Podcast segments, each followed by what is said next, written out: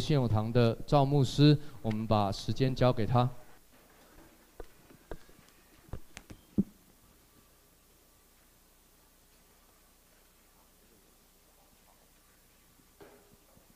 原来是因为要录影，所以还是要站在这里。哦，不然我喜欢站在当中，比较接近。呃，在刚才我们所的是在第五节跟第五节哦，麻烦各位今天把圣经打开哦，因为其实要按圣经来讲。哦，把圣经打开，好，好，特别好，翻到了哈，在这段经文里面哦。谈到我们人与人中间，哦，在互动，人与人的互动里面，哦，所发生的一些事情，这个事情是什么呢？我们人与人互动的时候，哦，有时候在自觉或不自觉之间，就会把身边的人杀了。你有没有杀过人？你有没有突然被别人不小心杀到？这是这段经文所谈到的现象，就是在我们人与人互动之间，一个不小心。哦，有意无意，哦，就把人杀了。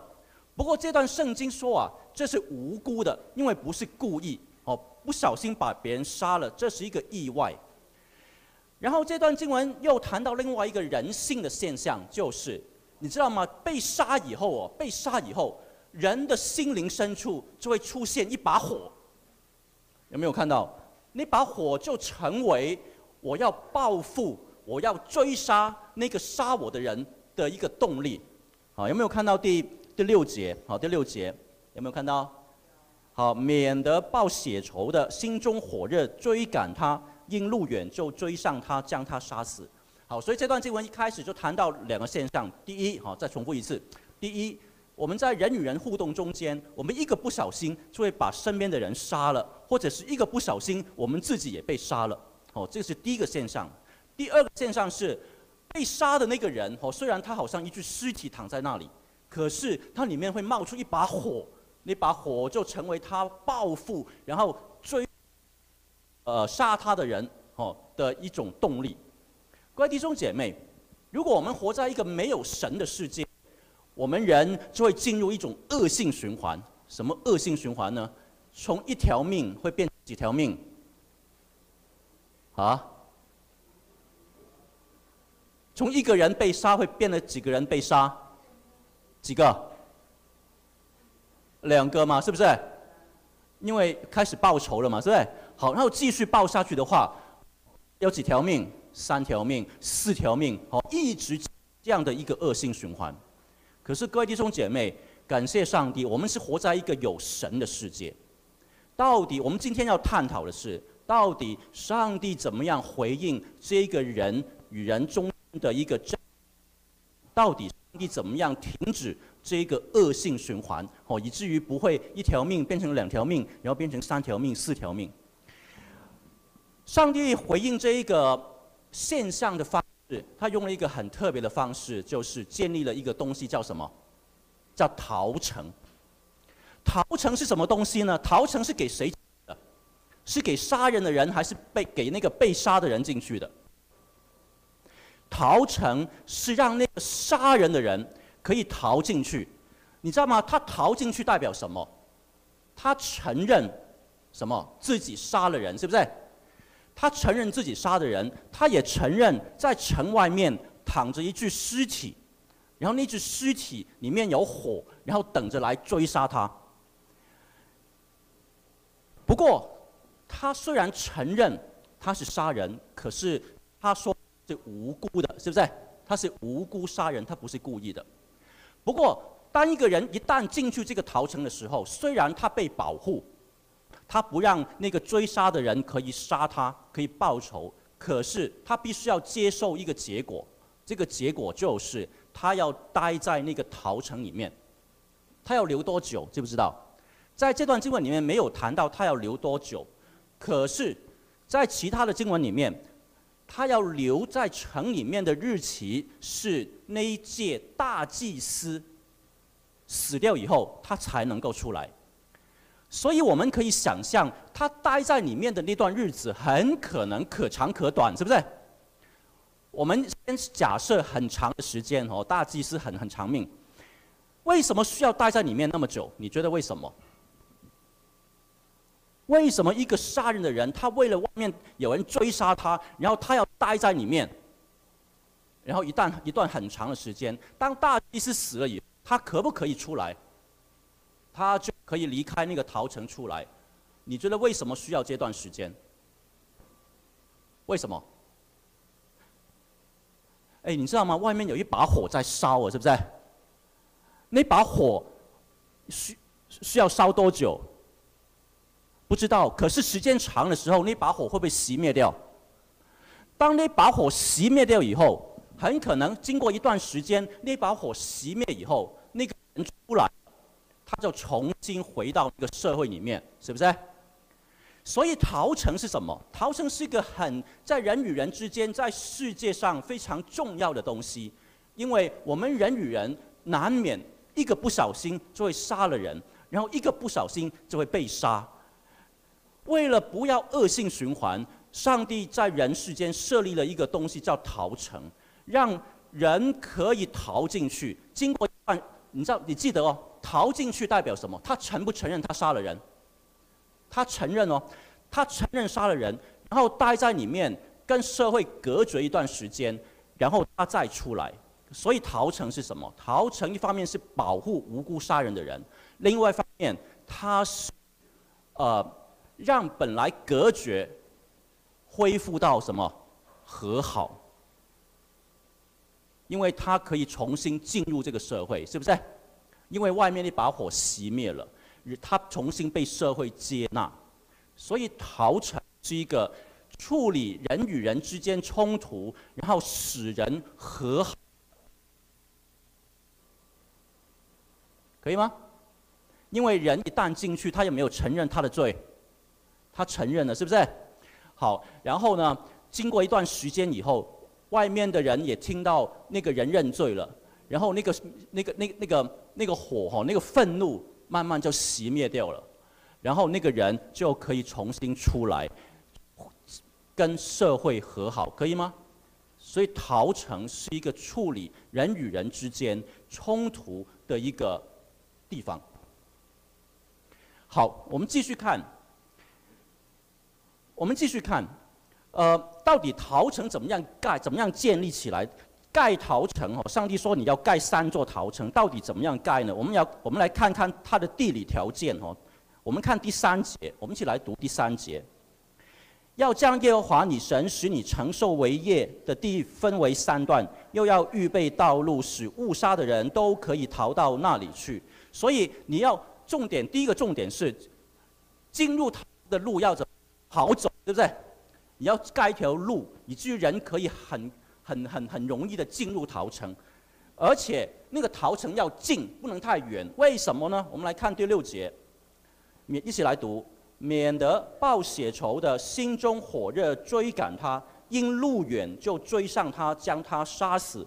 其实他不该死，因为他与被杀的素无仇恨。所以你不单只是开条路，让人可以容易进去，而且距离要近，是不是？因为那个杀那个报复的火啊，烧得很旺啊，可以追追得很快哦，所以你要让人可以很快走进去。而且，上帝还说，这个逃城啊，随着以色列民越来越多的时候，他要怎么样？他要变得越来越多。哦，他说，呃，一开始是三座，是不是？后来他在第呃第九节。第九节哈谈到要在这三座城之外再添三座城。好，好，那在所以所以啊，在地理位置上面哈，让那些误误杀人的人容易进去哈，你要盖一条好的，让人容易跑进去，而且那个城要近哦，因为追杀的人可以很快。那个城里面有什么呢？那个城里面有什么呢？我们来看，在这个城里面会发生什么事情。呃，这段经文没有记载，不过在其他经文里面有谈到，这个城里面有长老，有民众，也有审判官。他们在做什么呢？他们，他不是每一个人进来的人，说自己误杀人的人，他们都会接纳。有一个条件，他们不会接纳的是什么人呢？十一节，我们来看十一节，一起来读。若有人恨他的邻舍，埋伏着起来击杀他，以至于死，便逃到这这前的一座城，本城的长老就要打发人去，从那里带他出来，交在报血仇的手中，将他致死。所以这群人，这群审判官，哈，审判官、长老、民众，他们在逃城里面，他们要做一件事情，他们要判断。每一个人逃进来的，到底真的是误杀，还是怎么样？还是故意的？因为里面说，如果他是埋恨他的邻舍，埋伏起来击杀杀人的话，那个就要不不要让他进来哦，要要要把要把他丢出去。所以这群长老审判官，他们有一个责任，面对每一个进来的人，他们都要做一个判断，判断。他到底真的是误杀还是谋杀？如果是谋，如果是误杀的话，他们就让他进来，然后保护他，让他待一段时间以以后，让他重新恢复，重新呃呃离开，进入社会，好，然后恢复，好，从隔绝哈，然后变成和好。我们为了要要要要要了解哈，他们怎么样运作，我们现在玩一个游戏。我们一同想象，我们自己就是那群审判官、呃民众哈。我们我们一起来来来判断每一个进来的人到底他是误杀的还是故意杀的。现在假设有一个人跑进来，你不知道他是误杀还是谋杀，是不是？他只宣称他自己是误杀了人，所以在外面有一具尸体躺在那里，他杀了人。那假设没有人追杀他，他说很可能没有人看见他，那你要不要让他进来待在那里？他不确定有没有人追杀他，他不确定有没有人看到他，可是他说他自己误杀了人，是无辜的，然后真的有一具尸体躺在外面是他杀的，他承认，你要不要让他进来？要不要？要不要？要不要让他进来保护他？要还是不要？要还是不要？啊？要吗？要要好，因为没有人要啊，因为因为好要要要让他进来，好。不过啊，这个制度有一个问题哈，你没有办法分辨到底他是误杀还是谋杀，是不是？我们好，我们在另外一个状况哈。我们慢慢慢慢思考，我没有没有。现在有一个人跑进来，另外一个人跑进来，他说他杀了人是误杀的，然后真的有一具尸体躺在外面，然后同时有一个人追杀他，那你怎么样判？有一个人追杀他，指证他是谋杀的，那你要判他误杀还是谋杀？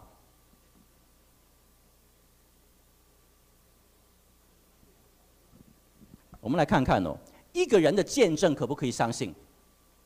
这段经文里面谈到十五节哦，十五节一起来读：人无论犯什么罪，做什么恶，不可凭一个人的口做见证，总要凭两三个人的口做见证才可定案。现在有一个人跑进来，他说他自己误杀，真的有一具尸体在外面，然后有一个人追杀他，说他你是谋杀的，你怎么样判？你有几个见证人？一个，圣经说一个人要不要，要不要相信？不要相信，是不是？好，所以判他误杀还是谋杀？误杀是不是？所以让他进来，让他进来，因为只有一个见证人，只圣经说你不能相信，所以你只能判他误杀，可以吗？然后保护他，让他进来。待到大祭司死了以后，才可以让他出去。好，现在再假设，如果有除了这个见证人以外，还有两个见证人指证他。圣经说两个可不可以信？总要凭几个？两三个，两个或三个。如果你是审判官的话，你听了两个人指证他有罪。你有没有权利找第三个人来？好，现在问题来了，两个人说他有罪，如果第三个说他没罪，那会发生什么事情？我们来读这段经文，发生一件很恐怖的事情。若有凶呃凶恶的见证人起来见证某人作恶，这两个争讼的人就要站在耶和华面前和当时的祭司并审判官面前，审判官要细细的查查究。若见证人果然是作假见证，以假见证陷害弟兄，你们就要待他如同待弟兄一样，就是把他杀了。所以，如果第三个见证人，两个见证人说他是谋杀，第三个见证人说他误杀，你作为审判官，你就有权利去判，判什么？有人做什么见证？假见证。所以很可能有两个人做假见证，或者是有一个人做假见证，然后这个做假见证的人就要把他杀了，可以吗？所以做见，你知道吗？做见证人哦，危险不危险？做见证人是很危险的事情啊！你要指证，万一万一，而且见证呃那个审判官可不可以找第四个来？他有权利找第四个来。因为当法律写两三个的时候，其实是有一个空间，他没有说得很死。所以如果一直一直这样找下去的话，万一有一个说的跟前面的不一样的时候，见证人要死，懂我意思吗？而且这些法官他怎么样听这些见证？我们来看一段经文。嗯，好，十八节。审判官要细细的查究，若见证人果然是作假见证，所以那个法官呢，他听的时候，他是预设这些人说真话还是说假话？假话是不是？因为果然嘛，果然你是你是假的，懂我意思吗？所以做见证人呢，好不好玩？一点都不好玩啊！做见证人是很危险的事情啊，所以在这个制度里面，那个在这个制度里面哦，它有一个漏洞，就是呢，你很难证明一个人是谋杀，是不是？你很难证明一个人是谋杀。你觉得这样的一个制度好不好？合不合乎那个啊、公平的的的精神？不不合啊，因为你很难证明人是谋杀的，只要你跑进来，你大概很容易被判成什么误杀，是不是？可是你知道吗？这个法律的精神是什么？我们来看第十节。如果用公平的角度的话，其实这个法律是不好的。可是如果看第十节，我们来读第十节，免得无辜之人的血。留在耶和华你神所赐你为业的地，离流血的罪就归于你。所以，这个法律是他情愿多一个无辜的人，都不要杀错一个人，懂我意思吗？各位弟兄姐妹，逃城这个制度是一个充满恩典的制度。它的这个制度是帮助人与人之间可以和好，可以处理仇恨，可以处理受伤。只要只要你愿意承认，你就可以进这个逃城被保护，可以吗？所以逃城到底是谁呀？你有没有想到是耶稣就是了嘛？你只要承认你的罪。然后上帝就赦免我们，所以逃城事实上是一个非常，呃、有恩典的一个地方。他让所有无辜杀人的人都可以逃进去，然后被保护。然后过了一段日子以后，他就可以跟社会和好。今天我们。今天哦，我们在我们的群体里面有没有一个这样的逃城，让让让让觉得自己得罪人的人、伤害人的人可以进去承认自己的罪？有没有？我们一般没有这个东西。一般我们怎么样处理人与人之间不小心杀了人，或是自己不小心被杀呢？第一，那个杀人的人、得罪人的人，很可能他会很害怕，是不是？很怕被自己被被被被被被责备，或是被定罪，所以这个人会做什么事情？会继续逃，是不是？不会，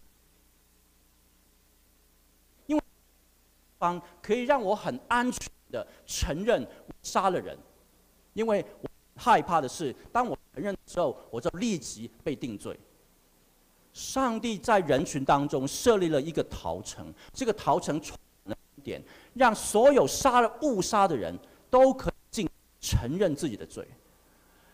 如果没有的话，那些杀人的人会继续逃，成为逃犯。你知道吗？犯错的人，他真正的需要，到底是当逃犯，还是能够承认自己的罪？你觉得哪一个？承认，然后然后被保护，还是继续当逃犯？你觉得是哪一个？是承认，是不是？一个真正杀了人的人，一个一个得人，他心里面真正需要的是有一个安全的地方，可以让他承认我杀了人，然后被赦免，而不是一直想逃。然后那个被杀的人怎么办？如果没有逃成了的话，那个被杀的人通常会做什么事情？如果今天你被人得罪了，你通常通常你会做什么？你心里面很火、很生气、很愤怒。你会做什么？你是好基督徒哦，你不会去报复，那你会做什么？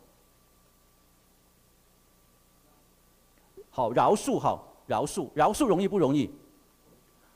我们就祷告耶稣，给我饶恕的能力。你怎么样知道你自己饶恕了？你怎么样知道你自己饶恕？这个永远没有标准。我们不大知道我们什么怎么样饶，会不会不断祷告以后，我们心里面还是很不舒服？会不会？还是不会？老实说嘛，还是会不会？然后你就，然然后你就还是很不舒服，然后你就继续祷告，耶稣啊，求你给我能力去饶恕。为什么我还是不喜欢这个人？为什么还是不想接近这个人？然后你就找长辈嘛，吼，在在在在教会里面就找属灵长辈。属灵长辈就说，你要记，你你这样不行啊，你要饶恕他。你知道吗？这个压力大不大？我不晓得你有没有感受过这种事情，这种压力非常的大，哦，你不单只是心里面很不舒服，你被杀了，然后，然后，然后，然后，然后，身边的人告诉你说，你为什么不能重新接纳他？你要继续饶恕他，这个是第第二度的伤害，会不会？我以前在教会里面曾经发生过类似的事情，啊，两个年轻人，哦，冲突起来了。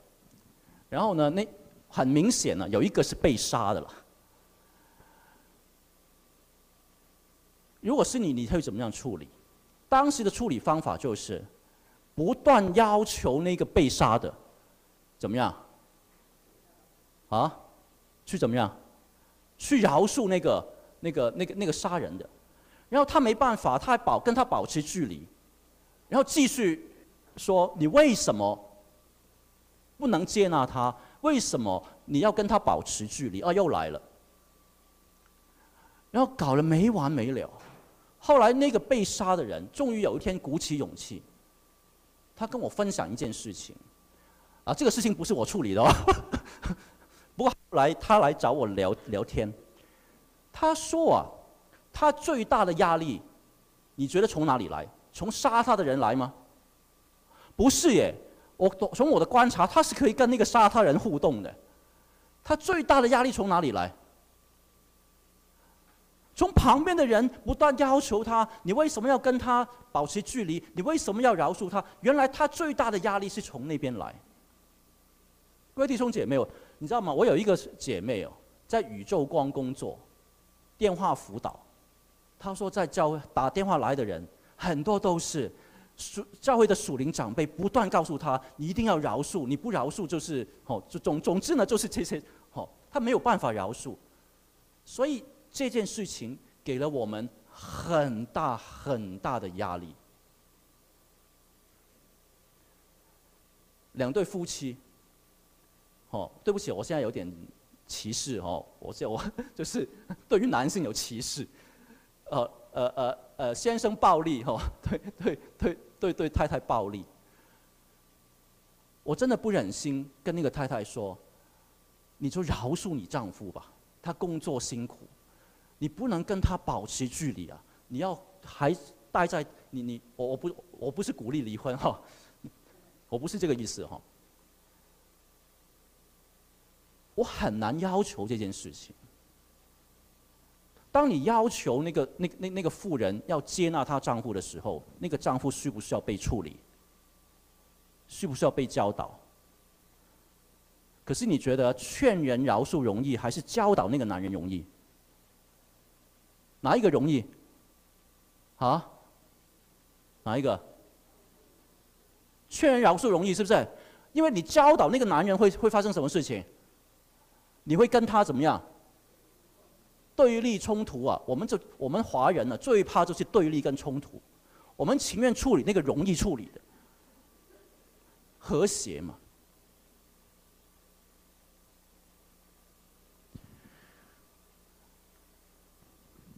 你知道吗？人心里面，我们要搞清楚一件事情：人心里面不想当逃犯。当我得罪人的时候，事实上我很需要一个地方，很安全的地方，我可以认罪，是不是？然后我可以被赦免。一个被被被被被伤害的人，他其实他很想饶恕，是不是？他真正要的其实是和好。和好，如果要达到和好，是几个人的责任？两个人，是不是？和好有两个条件：第一，有人饶恕，是不是？然后另外一方面是什么？有人做什么？啊，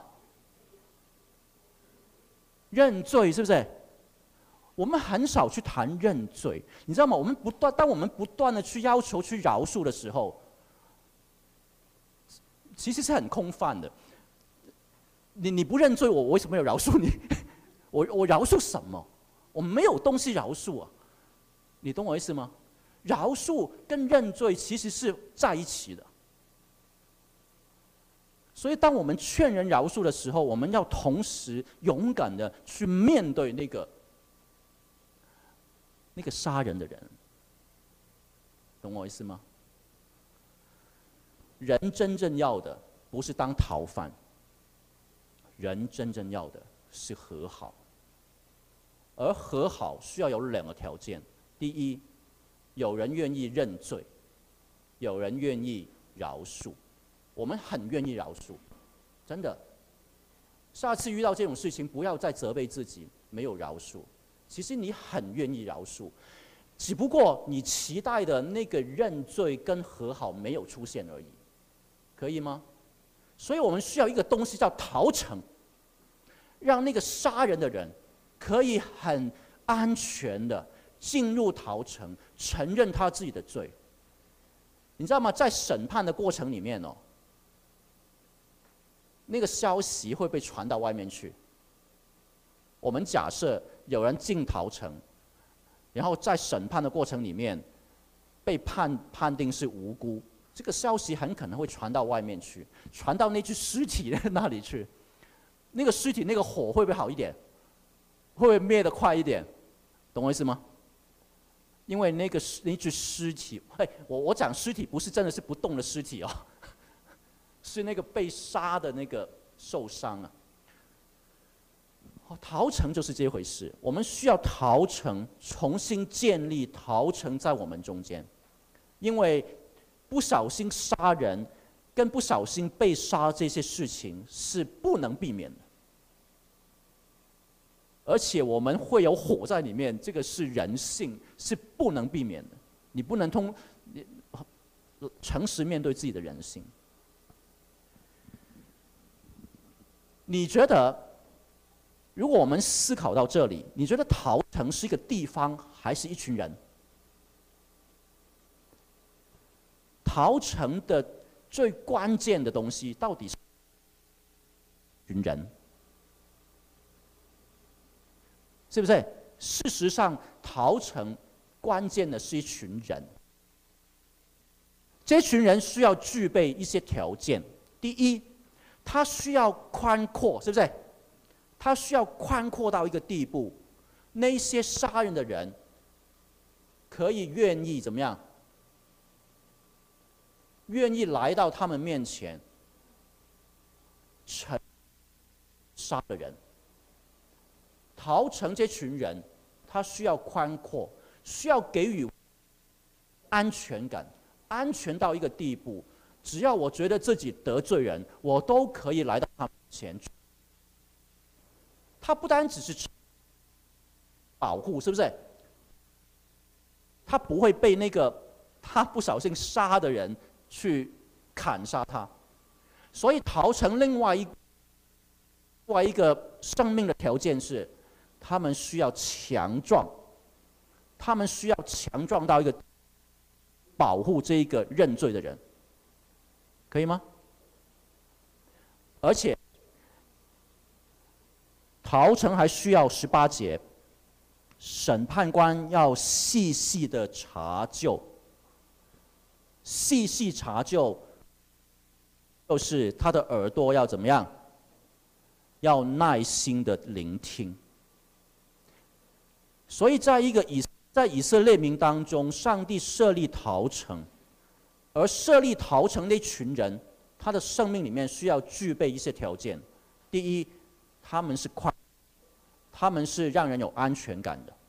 第二，他们是强壮的，他们可以保护那个承认自己犯错的人。第三，他们需要一群，他们是有耐心聆听的人，可以吗？好，我现在示范一次怎么样当陶城。我刚才不是谈到有两个年轻人在在冲突吗？那个被杀的人跟我讲了那件事情以后，说其实他的压力最大的压力不是从那个人来，而是从旁边的人的要求，让他压力非常的沉重。后来我把这个事情跟那个杀人的讲了，我当然也有修理他了哈，我有很清楚的修理他哈。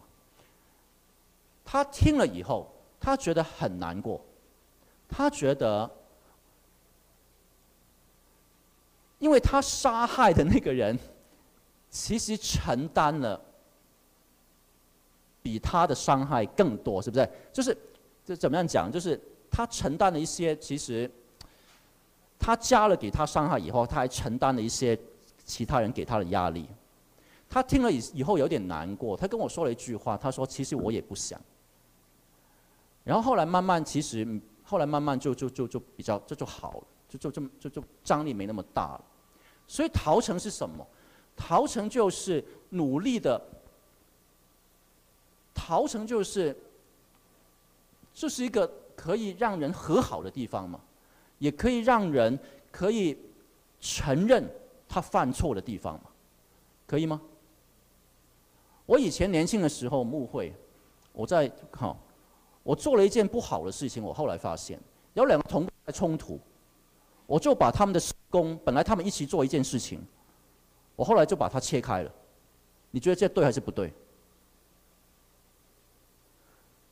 策略性是对的，人冲突有点隔距离是好的，可是我就把它变成一个定案了，结果这两个人那个墙会越来越高还是越来越低？啊，越来越高啊！因为我的我的策略是，好，不要冲突了。可是问题在于有没有和好？没有啊！我的目的到最后只是隔绝而已啊。可是从策略上或许可以这样做，是不是？暂时有点距离，这是好的。可是我的目的仍然要成为我这个人要成为这两个人的逃城，让他们安全到一个地步。觉得自己得罪人的可以来到我面前，然后承认，然后我把这个讯息传给另外一个人，懂我意思吗？这个才是好的做法。只是隔绝，其实让那个墙越来越高。我后来发现失败了，我后来发现状况越来越不好。那很可能我当时年轻，我我我怕，你知道吗？我怕去去去指出一些问题，我怕怕怕冲突嘛。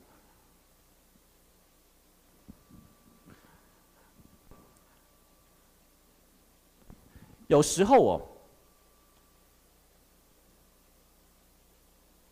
有没有一种情况下面，陶成跟那那个被杀的人是同一个人？你又是那个受伤的人，你又是那个被杀害的人，然后你又是那个陶成。这种情形，有一次，呃，在我们现在教会，有时候我礼拜我我有时候比较晚走哈，比较晚，然后呢，我要我要关灯啦、关门啦，哈，这样子。那有时候我我我发现我自己很可能忘了做一些事情，哦，然后我有有一次呢，我就跟我们的总务同工说，哎，某某某。当然没有很严重了，我只是做一个例子而已哈。我说，哎，我我有时候觉得我我我我自己好像忘了什么事情哦。然后他轻描淡写的跟我说，啊，还好，好像没什么。然后呢，慢慢慢慢把我带到门口，然后跟我说，哎，有时候那个灯没有关。哎，我把这个事件如果扩大的话，就是我把他的那个灯杀了嘛，是不是？就是把他的事情没有做好嘛，是不是？我是得罪了这个人嘛，是不是？没有把他交代我的事情做好嘛？可是他这个人呈现出来又人到一个地步，我可以主动的去承认我自己没有把你交代我的事情做好，是不是？然后他同时也饶恕了我，你大家懂我意思吗？我们自己有时候就是那个被得罪，同时一种。逃城的模样，安全到一个地步，那个得罪我的人可以来到我这里，那关系就和好。所以各位弟兄姐妹，上帝在我们中间设立陶城，我们每一个人学习自己成为陶城，成为别人的陶城。以至于人可以很有安全感的来到我们面前，承认，然后带来和好，懂我意思吗？我们讲来讲去，还有一个东西没有讲的，就是那一具尸体，在外面不是躺着一具尸体吗？你知道吗？每一具尸体，他要得到安息，需要怎么样？尸体不能躺在那里，需要怎么样？需要有人把它捡起来，不要不要不要不要不要乱想哦，不要乱想，捡起来然后怎么样？把它埋葬，是不是？每一个伤口，每一个受伤的伤口，一样，需要被捡起来，然后埋葬，这样才会安息。最理想的状态。这一具尸体跟那个伤口被谁捡起来埋葬？被谁？啊？杀他的人是不是？可是这是一个可遇不可求的事情，是不是？因为一个人自己愿意进入陶城，这个是非常不容易的事情。在我们华人社会更，我不晓得不这样讲太太太笼统了，太偏见了。要一个人自己认错是很难的事情。那那具尸体那个伤口怎么办？我觉得在这个时候，群体就是一个很重要的关键。群体可以帮助把这具尸体 捡起来，把它埋葬，或者是群体把这一个伤口 把它捡起来，然后把它埋葬，然后等。然后在那个过程里面，或许我们还是期待那个把我杀的人可以把我捡起来埋葬，可是这或许需要很长的时间。在那段时间，我们学习做一件事情，就是我们自己成为别人的逃城。懂我意思吗？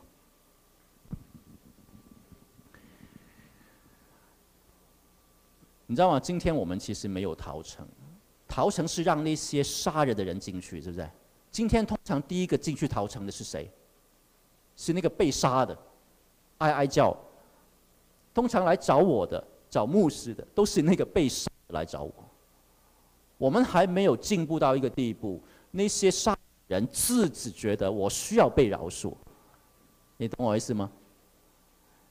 如果到到了一个地步，我们的灵性到了一个地步，敏锐到一个地步，有勇气到一个地步，我发现当我得罪人的时候，我愿意自己去，那那那我们灵性就应该是很好的。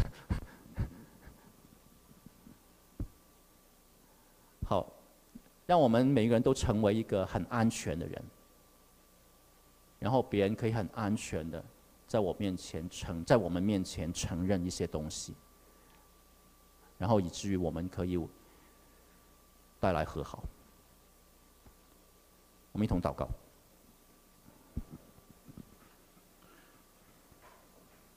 天父，我们感谢你。原来我们彼此杀害是一件免不了的事情。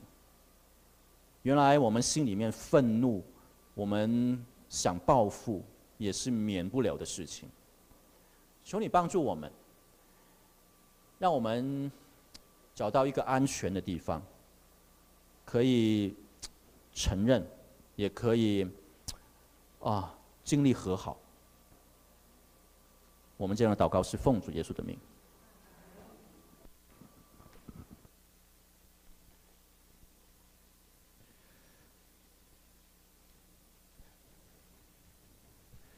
感谢主，呃。彼得前书这里有一段的经文，这里讲到说，你们要同都。